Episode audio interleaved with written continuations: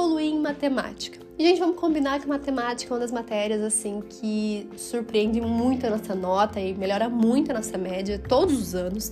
Então, assim, matemática ela é um quinto da prova, nós são 45 questões, contando, é claro, né, com a redação.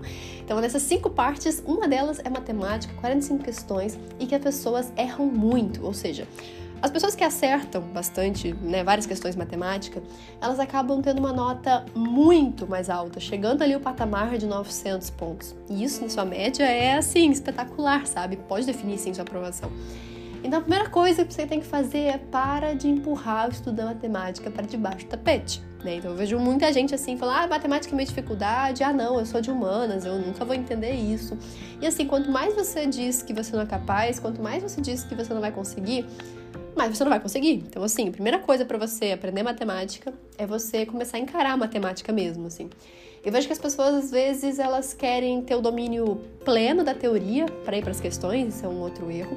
Porque, às vezes, eu sei que você sabe matéria. Tá? A teoria da matemática é muito pequena, né? Você pega ali a teoria, às vezes é uma página de um, né, de um, de um resumo, por exemplo.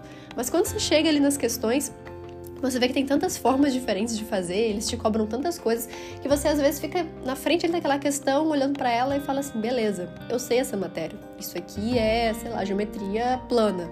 Mas, cara, não faço a menor ideia de como fazer essa questão.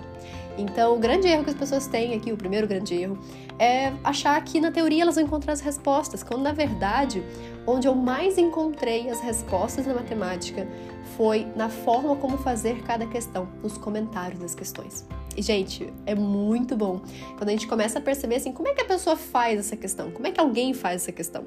Pode ser o comentário de um monitor, de um professor, de um próprio aluno, inclusive eu amo os comentários de próprios alunos, porque só a gente se entende, sabe? Da onde é que tirou esse menos dois? Aí a pessoa explica, porque a gente tem, tem as dúvidas muito parecidas.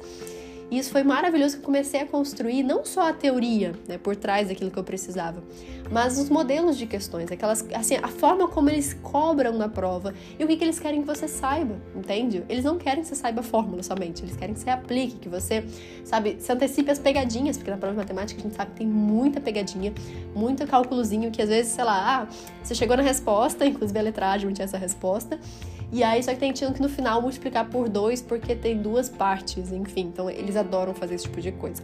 E você vai começar a acertar essas questões quando você começar a raciocinar por trás delas. E esse raciocínio, ele não vem com teoria, ele vem com questões. Ele vem assim, ah, beleza, eu já vi como faz essa questão, já vi como é que faz outra questão, e é você fazendo, sabe? Uma outra coisa que eu percebi que eu evolui muito em matemática era não acompanhar essa resolução até o fim. Ou seja, tentar fazer a questão, porque muita gente chega nela, lê o enunciado e fala, ah, não sei, desistir. Sabe? Você tentar fazer, não importa, mesmo que você não siga o, o caminho mais rápido, porque às vezes eu acertava as questões demorando pra caramba no início, mas fazia meu jeito, sabe? E depois eu ia descobrindo também caminhos mais rápidos para resolver. Porque às vezes a pessoa nem tenta, sabe? Aí ela quer já ver a resolução, ah, entendi, porque que o professor mastigou tudo bonitinho e entregou. Mas você é capaz de fazer essa questão mesmo? Então uma coisa que eu comecei a fazer era não ler o comentário da questão até o final. Era o seguinte, beleza, tentei fazer não consegui, agora eu vou olhar o comentário, mas eu vou olhar só a parte onde eu travei, eu vou comparar, tipo, ah, beleza, a fórmula que eu apliquei tá certa? Beleza, tá certa. Bateu com o comentário da questão. Depois, ah, entendi, entendi. Era essa parte aqui que eu errei, que eu peguei a, sei lá, o volume, e aí não era o volume, tinha que pegar o ângulo, o seno de não sei o que, entendeu? Então, você vai descobrir exatamente a parte onde você errou. E somente isso. Você não vai ver a resolução inteira, porque você vai parar, vai voltar para sua questão, vai corrigir o que você errou e você vai continuar você sozinho daqui para frente. Então, o grande segredo aqui da matemática é você conseguir fazer as questões sozinho, né? sem, sem ter que ficar recorrendo ao comentário da questão de, de forma, sei lá, passiva, sabe? Você tem que ir no comentário da questão para você entender o que, você está errando, porque, claro, né, uma hora a gente vai ter que ir nas questões que a gente não sabe fazer. A gente tem que olhar a resolução, a gente tem que entender como é que faz, mas é você a partir de agora, entendeu? Não fica fazendo isso só com uma forma de absorver conteúdo. Você tem que fazer, você tem que colocar em prática, você precisa ter dúvidas, você precisa praticar essas questões de matemática, senão você não vai sair do lugar. E lembrando, tá? No dia da prova, você tem que fazer questões. 45 questões de matemática. E para fazer fazer isso, você tem que ter então esse arsenal de questões na sua cabeça, esse conjunto de questões na sua cabeça que você sabe fazer. E as questões da prova, elas são repetidas, gente. É, toda questão da prova ela é repetida.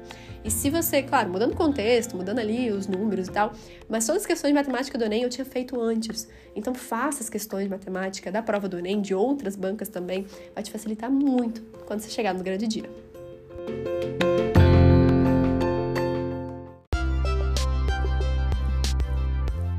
Eu sou a Sara Schomayer, médica pelo FRJ e mentora de vestibulandos. Hoje você ouviu mais um episódio do podcast, o podcast do arroba Método Questiona.